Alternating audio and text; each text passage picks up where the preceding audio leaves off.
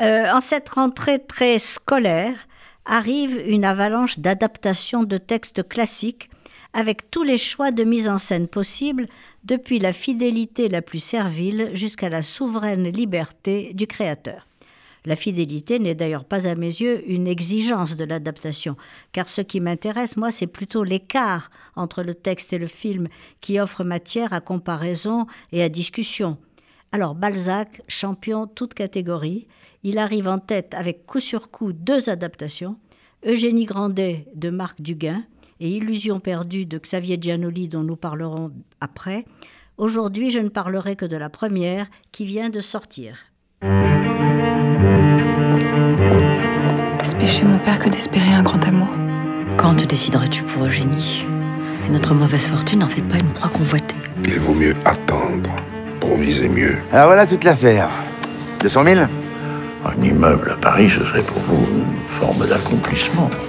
Faudra que j'aille à la boucherie. De la viande. Le bouillon, c'est bien assez. Sans argent, qui voudrait de moi Qui ne respecte pas l'argent ne peut aspirer au bonheur. Alors, Eugénie Grandet a été déjà plusieurs fois adaptée par le passé, non seulement en France, mais aussi aux États-Unis, en Russie, en Italie, même au Mexique.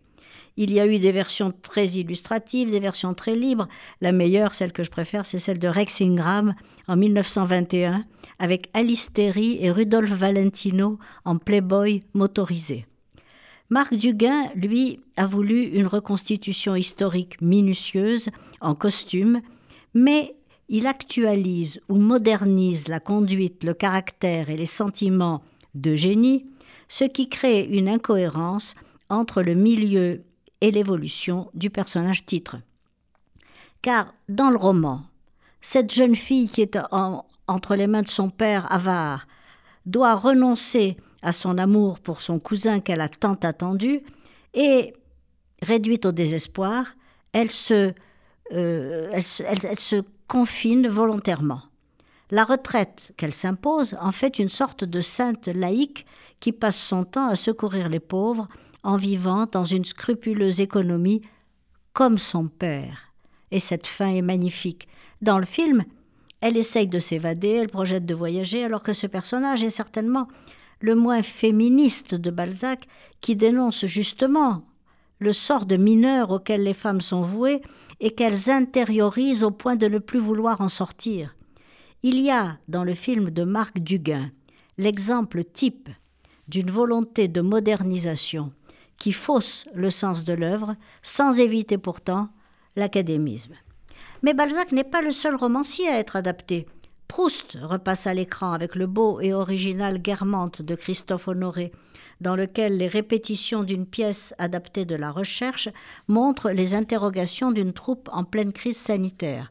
Flaubert revient avec la ressortie du très classique Madame Bovary de Claude Chabrol avec Isabelle Huppert dans la rétrospective consacrée à ce grand cinéaste de la nouvelle vague.